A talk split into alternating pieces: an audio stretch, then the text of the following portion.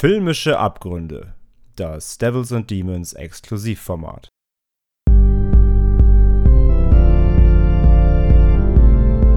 They're coming to get you, Barbara. They're coming for you. Hallo und herzlich willkommen bei Devils and Demons. Ich bin der Chris und an meiner Seite sitzt der André. Moin, moin.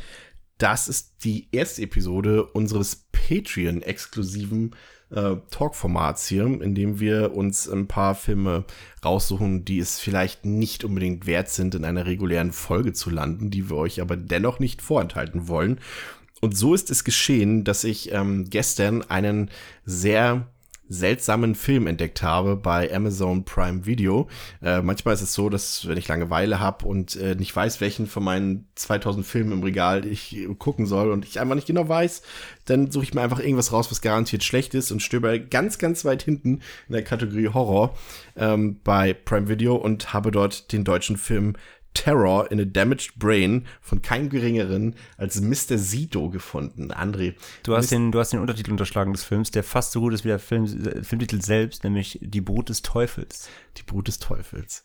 Ähm, ich habe mir den Film gestern so für ungefähr fünf bis zehn Minuten gegeben und dachte so, nee, das reicht nicht, wenn nur ich mir diesen Film ansehe. Auch du musst diesen Film sehen. Und so haben wir uns den Film eben ähm, in voller Länge, und zwar satte 70 Minuten lang angesehen. Ähm, dir hat's dir gefallen? Du fängst halt an und denkst einfach nur, also ich habe ja, das erste, was ich direkt gemacht habe, ist, wie lange dauert der, direkt nachgeguckt auf der Zeitlinie bei Prime, weil ich dachte, das, das kann höchstens bitte 20 Minuten dauern. Und der dauert halt wirklich 70 Minuten, immerhin nicht 90, aber der Film fängt halt an und du, du bist halt schon so auf dem Niveau, denkst halt so, das kann halt nur so ein Vimeo-Clip sein, den du halt irgendwo durch Zufall im, im Darknet gefunden hast äh, also das, du, du, du fängst, du gehst schon mit rein mit dem Gedanken, das ist doch kein Film. Also das kann doch gar kein Film sein. Das, das sieht aus, als ob ich das bei mir im Garten gedreht habe. Es klingt nur schlechter. Und ähm, das ist so das erste, der erste Eindruck. Also du denkst einfach nur, warum? Was ist denn das? Warum ist das auf, warum ist das auf Prime Video? Das ist, glaube ich, der erste Gedanke. Ja, ich glaube, es ist tatsächlich so, dass wenn du eine gewisse Gebühr einreichst oder eine Gewinnbeteiligung an Amazon abgibst, äh, dann kannst du im Prinzip dich da einkaufen und deine Sachen dort, deine Kunstwerke dort ausstellen. Ähm, du hast es schon gesagt, ähm, am e, frühesten fällt eigentlich die fallen vor allem die technischen Unzulänglichkeiten des Films auf. Ähm, du hast es gesagt, man versteht nichts. Also der Ton ist, äh, also es wäre lobend, wenn ich sagen würde, er ist schlecht abgemischt, aber er ist einfach gar nicht abgemischt. Ähm, die Schauspielerinnen tragen keine Mikros und obendrauf ist ein sehr, ich würde mal vorsichtig sagen, pumpender Elektroscore, der es noch unmöglicher macht, die insgesamt, ich habe mitgezählt, zehn Zeilen Dialog des Films irgendwie verständlich zu machen. Ja, der, der, wir waren uns ja auch beide einig, dass der Score das Beste am Film ist. Also ganz definitiv allein von der Wertigkeit her.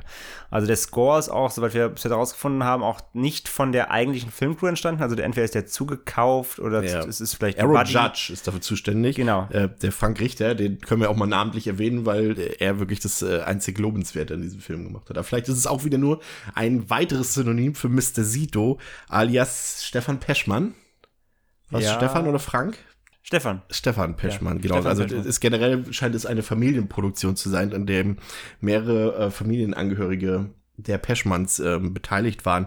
Äh, vielleicht mal kurz zusammengefasst, worum es geht in dem Film. ich wollte ich wollte gerade sagen, sollen wir die Story Pascal, erzählen? hilf uns! Das, das, Problem, das Problem ist einfach, wir brauchen, wir brauchen Pascal gar nicht, weil es gibt ja keine Story in dem Sinne im Film.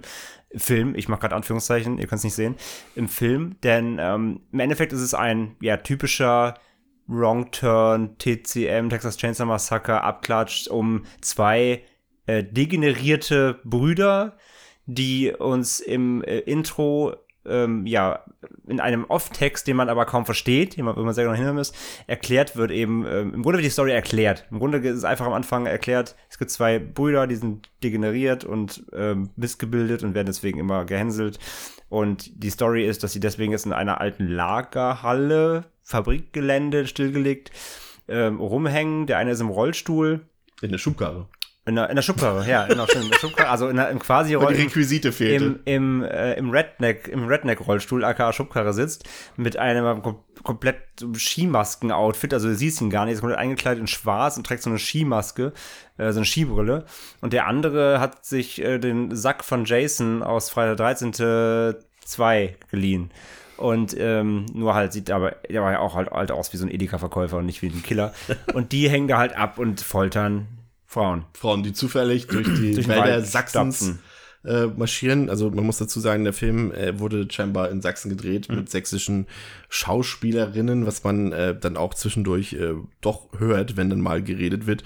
Ähm, deswegen auch wahrscheinlich eher so das Saxony Chainsaw Massacre. Es gibt tatsächlich eine Referenz an ans Texas Chainsaw Massacre in dem Film, äh, die allzu offensichtlich ist, äh, die ihr auch entdecken werdet. Ja, ich Vielleicht, find- vielleicht dürfen wir noch dazu sagen, wie der Film überhaupt wirklich anfängt, weil das finde ich jetzt auch mal bemerkenswert oder erwähnenswert.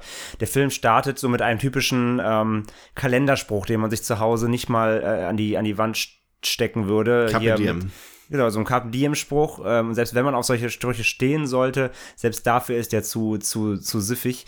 Und äh, ja, somit, äh, damit be- beginnt der, der Film. Ähm, ganz schlecht auch jede Einblendung, jede, jede, ähm, jede, jede, jede Worterwähnung, auch die Credits sind halt in so einem ganz schlechten PowerPoint äh, draufgelegt, mit so mit der Schrift so verschnörkelt, die du in der Grundschule nicht mal mehr nutzt.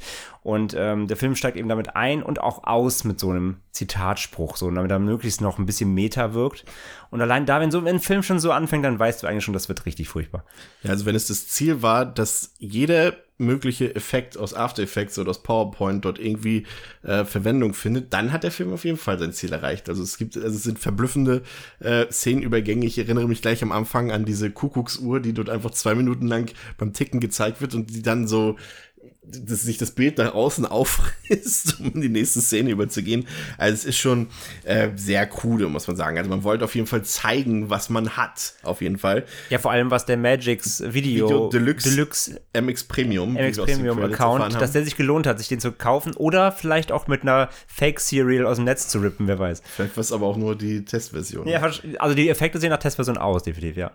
Ja. Highlight des Films für uns, glaube ich, da sind wir uns einig, der Freeze Frame, der äh, doch sehr an ähm, das Schnittmassaker aus Taken 3 erinnert hat.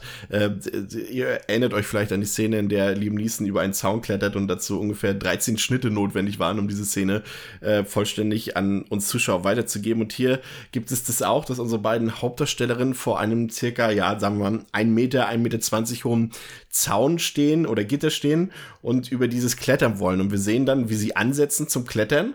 Dann freeze das Bild, es kommt eine Schwarzblende und dann sehen wir einfach, wie sie vor diesem Gitter stehen und fertig sind quasi sozusagen. Also die haben es im Gegensatz zu Liam Neeson in einem Cut geschafft. Genau. Zwei. Also im, Ende, im Endeffekt kann man sagen, am Anfang sind die Effekte ja eben dafür da, zu überblenden, um, um irgendwelche T- Transitionen zwischen zwei Bildbereichen zu schaffen. Ähm, und im, so weiter der Film fortschreitet, werden, also die Effekte werden schon Teil des Films. Also die, die, die, die Bildsprache, das Screenplay wird durch die Effekte fortgetragen, weil nicht nur eben, dass die über diesen Zaun klettern wollen, sondern das Problem ist, der Zaun versperrt auch quasi komplett den, den Weg. Und da die Kamera dann offensichtlich eben nicht folgen kann, machen sie einfach, äh, sie beamen sich quasi rüber. Also die Kamera steht dann quasi auf der anderen Seite und sie machen das Ganze einfach durch einen, durch einen, durch einen, durch einen, durch einen Freeze-Frame. Also ist Smart. fast, ist fast schon genial. Würde ich auch sagen. Genauso genial ist dann äh, die POV-Perspektive ähm, des Killers, der ja, wie du bereits erwähnt hast, ja Jason Forreys Kartoffelsack auf dem Kopf trägt und aber nur einen Sichtschlitz dort hat. Ja. Ähm, und dieser wurde mittels eines weiteren äh, PowerPoint-Effekts dargestellt, indem man einfach einen, einen kreisrunden Ausschnitt genommen hat, beziehungsweise so eine Bildmaske über das Bild eigentlich gelegt hat, so dass man wirklich durch diesen einen Schlitz äh, quasi richtig fühlt, was auch der Killer, der dort, ja, der eigentlich niemanden umbringt in dem Film, das sei schon mal verraten, äh, einfach mitfühlen lässt, das Ganze. Also smarter Schachzug, vor allem, dass man auch einfach diese verpixelte Umrandung mit drin gelassen hat aus diesem Effekt. Ja. Sogar einmal sogar ranzoomt, damit man wirklich so eine, so eine gefühlt, äh, sag mal, auf deinem Fernseher ist jetzt ein Meter große äh, Treppchenbildung sieht auf dem Bildschirm. Ja, also hat man sich wirklich sämtliche Mühe gegeben, um zu zeigen, dass man auch wirklich äh, verstanden hat, dass es nach Scheiße aussieht und das auch so zeigen möchte. Und ähm, was ich auch total mochte an dieser, an dieser Ego-Sicht aus dem, aus dem Killer-Perspektive, ähm, dass wenn man sich für ein Ego sich entscheidet, sollte man natürlich auch möglichst so filmen, dass natürlich es Sinn macht, wo der Killer auch hinguckt oder was er ja. natürlich tut. Was hier natürlich auch überhaupt nicht der Fall ist. Das heißt, ähm, wir sind zum Beispiel einmal dabei, wie er eine ein Leichnam, der noch atmet übrigens, äh, ausweidet. Er, er hängt eine Person, ich glaube, es ist eine Frau, ich war mir nicht ganz sicher, ich glaube, es soll eine Frau sein, äh, an, so eine, an, so eine, an so eine Leiter kopfüber und dann sieht man beziehungsweise sieht nicht, wie er sie ausweitet. Man sieht einfach nur einen Bildbereich, wo der Eimer steht und dann hört man nur so per Sound, Free-Sound-Effekt einge, einge, eingeführte Schnittgeräusche, so und dann fallen da so einfach gekaufte Tiereingeweide auf dem örtlichen Metzger aus Sachsen in so einen Eimer. Und dann wechselt das Ganze eben die Ego-Perspektive und dann der Killer ähm, guckt dann so gefühlt auch wieder eine halbe Minute in diesen Eimer rein, natürlich, weil man, weil man natürlich den Gore sehen soll. Und äh, ja, also auch hier wieder, die, die, die Bildtransition macht einfach keinen Sinn, weil der Killer einfach nicht eine Minute da am Boden, am Boden guckt in seinen Eimer und sich an seinem Fleisch da ergötzt. Also auch fantastisch auch eingesetzt, dieses äh, Stilelement. Der Klimax des Films ist dagegen dann eine circa zehnminütige Folterszene, will ich sie mal vorsichtig nennen, in der die beiden ähm, Hauptfiguren, also unsere beiden Hauptdarstellerinnen, ähm, an irgendwelche einem Pfahl, nenne ich es mal, ähm, gefesselt sind und ähm, einer der beiden Killer ähm, entkleidet dann die beiden so ein bisschen, einfach nur. Um Aber sehr sie, vorsichtig. Sehr vorsichtig, um sie dann auch nur und unbeholfen vor allem, um damit die beiden dann äh, entkleidet einfach zu sehen sind. Das hat sonst eigentlich keinen anderen Grund. Und es ist ja sehr lobenswert, dass der Film dann auf eine, eine, eine ja, irgendeine Rape-Szene oder sowas verzichtet. Ähm, stattdessen ähm, schnappt sich der andere Killer, der in der Schubkarre sitzt, ähm, ja, so eine Holzknüppel und ditcht abwechselnd von links nach rechts einfach den beiden Mädels vorsichtig auf den Bauch. Das Aber so ganz vorsichtig. Das ist der, also, quasi der Torture-Anteil des Films. Er pokt sie nur so ganz leicht, so hin und ja. wieder, ja. Was natürlich trotzdem dafür sorgt, dass die beiden um ihr Leben schreien. Fünf Minuten lang am Stück. Ja. ja. Und, und, und man dachte dann immer, ey, was kommt jetzt noch irgendwas? Aber nein, das war tatsächlich die Folterszene, die ja dann doch eher für den Zuschauer zur Folter wird. Und das dauert dann auch so lange, bis das Licht ausgeht. Man wieder nichts sieht, weil das haben wir auch noch nicht erwähnt. Der, Gutes Thema bei, Licht. Beim, beim Film wurde einfach generell, nicht nur in dieser Szene, sondern generell einfach auch auf, genau wie beim Ton, es gibt keine Mikros und genauso wurde auf Licht verzichtet. Also ähm, der Film wurde komplett es tut immer auch ein bisschen weh, wenn ich das Ganze mal als Film bezeichne. Der Film wurde komplett immer mit nat dem natürlichem Licht gedreht. Das sprich, ähm, ja, das, das, das elektronische Licht in dieser Halle, das auch nicht wirklich strahlt, sondern eher so Dimmerlicht ist. Und ansonsten eben nur das natürliche Licht, was von draußen durch die wenigen kleinen Fenster scheint. Und da dachten die Macher hier, das reicht vollkommen, um die Szenen auszuleuchten, was dazu führt, dass man im Grunde viele Details oder ganze Bildaufnahmen überhaupt nicht erkennt, weil einfach alles viel zu dunkel ist. Das kommt auch noch da oben drauf. Kleines persönliches Highlight des Films war für mich noch die POV-Perspektive, als der Killer aus dem Fenster schaut und tatsächlich ein unfreiwilliger, ich sag mal so, dort taucht ein Special-Effekt auf, der den Filmemachern sehr zugute kam, unfreiwillig, denn es war dort eine Spinne zu sehen.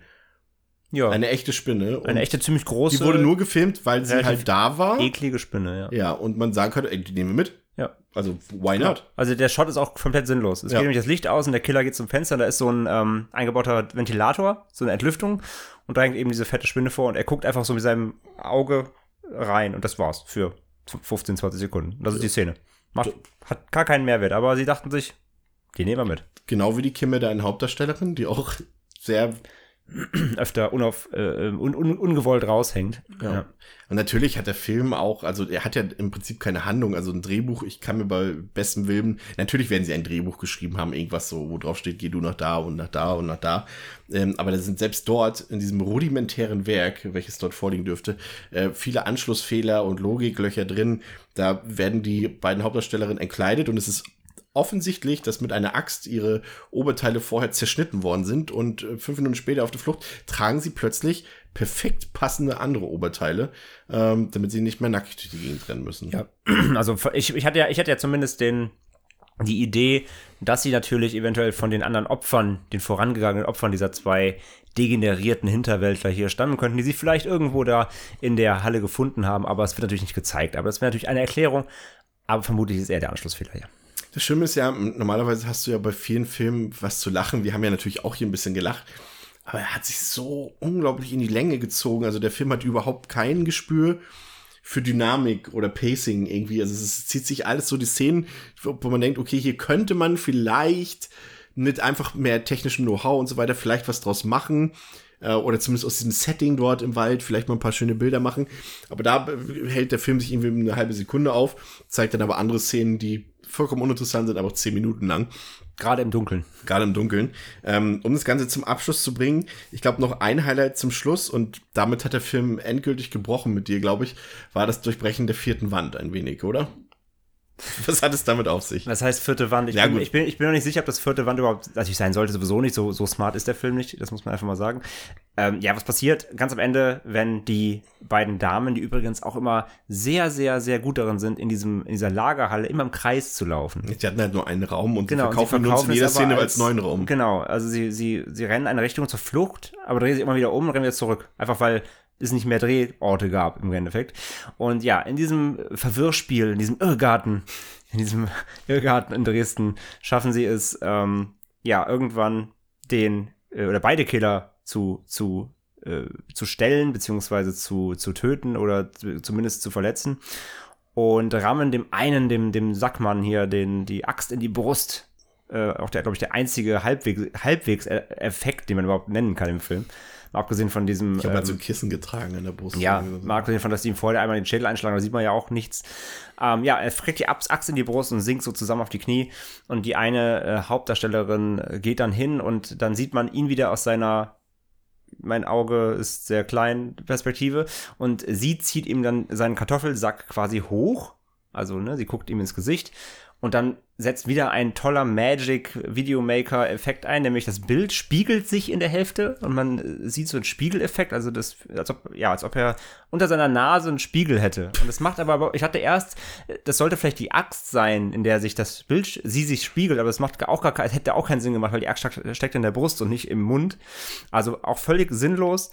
Aber jedenfalls, sie guckt dann ins Gesicht und, und, und sagt in ihrem Becks besten Sächsisch, Jetzt weißt du mal, wie du dich fühlst, wenn man dir getötet wird oder sowas. jetzt, jetzt weiß, wie er sich fühlt, wenn, wenn, man, wenn man weiß, dass man gleich stirbt. Ja, genau. Ja. Und dann, und dann äh, lächelt sie so suffisant und, und dann gehen die beiden. Und dann haben sie endlich einen Ausgang gefunden, der Ja. ganze Zeit hinter ihnen war. Ähm, ja. Aber da kommt noch ein Twist, den ich nicht verstanden habe, ehrlich gesagt. Und dann gehen sie raus.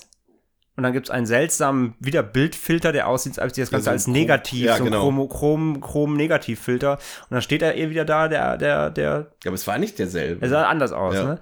Noch ein dritter wahrscheinlich, noch Br- Bruder Detlef kommt mit der Machete auch im Sack auf dem Kopf und sagt irgendwas von auch wieder akustisch hätte, äh, ja genau, der hat so eine verstellte, so eine, da haben sie irgendwie das gepitcht, das, das versteht es nicht und dann ist, dann ist halt Ende.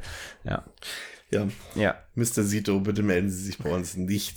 Ich hatte erst äh, überlegt, ob man doch, äh, weil es mich auch interessiert, weil es steckt da eine gewisse Leidenschaft für Horrorfilme hinter. Also der, ähm, der Mr. Sito, der hat ja auch äh, noch letztes Jahr einen zweiten Film veröffentlicht, Phonomanie heißt der. Und wenn man nach diesem Ding hier noch einen zweiten macht, mit auch so einer, mit einem gewissen Abstand hinter zeitlichen, dann muss man ja eine gewisse Leidenschaft dafür hegen, für dieses Thema. Also wir haben Fomonomanie mal kurz reingesappt, die ersten fünf Minuten. auch bei Man- Prime erhältlich übrigens. Genau, auch bei Prime. Man muss dazu sagen, gebe ich ihm, das sieht allein in den fünf Minuten schon optisch allein wirklich besser aus. Also er Ja. hat zumindest ein bisschen was daraus, also er hat zumindest dazugelernt. Das muss man ihm lassen. Äh, Mikros und so haben sie immer noch nicht und es war bis jetzt noch keine dunkle Szene. Also das, das weiß ich noch nicht, ob es Licht und Mikros diesmal, äh, Aber wir Licht, hatten schon Bluteffekte diesmal. ob's Licht gab. Genau, es gab einen Splatter-Effekt am Anfang. Das war schon alles viel mehr als im ersten. Von daher, wie Chris gerade sagt, wenn er dafür Leidenschaft hat, geschenkt. So, ich möchte ja auch nicht, ich möchte ja auch nicht sagen, er darf keine Filme machen, aber wir dürfen natürlich darüber reden und sagen, dass sie, für, also zumindest der eine jetzt, den wir gesehen haben, natürlich unter aller Kanone ist. Aber eben, wie äh, du auch gerade gesagt hast, zu zweit haben wir natürlich auch darüber viel gelacht. Alleine auf der Couch schwierig. Wenn ihr euch eh heute Abend betrinken wolltet oder äh, also spätestens, wenn ihr nach fünf Minuten werdet ihr euch eh eure Flasche Wein aufmachen, das ist klar. Aber auf Prime, wer wirklich mal in die Abgründe der, des, des äh, ostdeutschen Filmemachens absteigen will, der kann sich äh, Terror in a Damage Brain, die Brut des Teufels von Mr. Sito, nicht Mr. Euso, nicht, nicht verwechseln, Mr. Sito, äh, vielleicht mal reinziehen. Ja, und damit verabschieden wir uns für heute. Danke, dass ihr zugehört habt. Danke, dass ihr uns äh, über Patreon sponsort. Äh, bis zum nächsten Mal bei Devils and Demons. Reingehauen. Wiederschauen.